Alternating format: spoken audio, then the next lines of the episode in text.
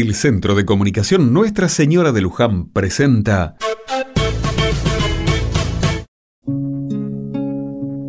Otra mirada.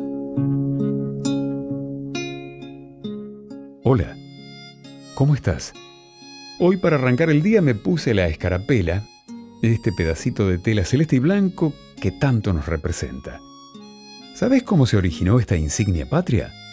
Bueno, si bien hay varias versiones, el único dato que consta en documentos históricos es que el general Manuel Belgrano solicitó al triunvirato que se use una escarapela nacional a modo de uniformar al ejército revolucionario y así distinguirlo de sus enemigos. El 18 de febrero de 1812, finalmente, se decreta el reconocimiento y uso del emblema con los colores blanco y azul celeste como insignia patria. Como el himno, la bandera y el escudo nacional, la escarapela forma parte de nuestros símbolos y de nuestro sentir.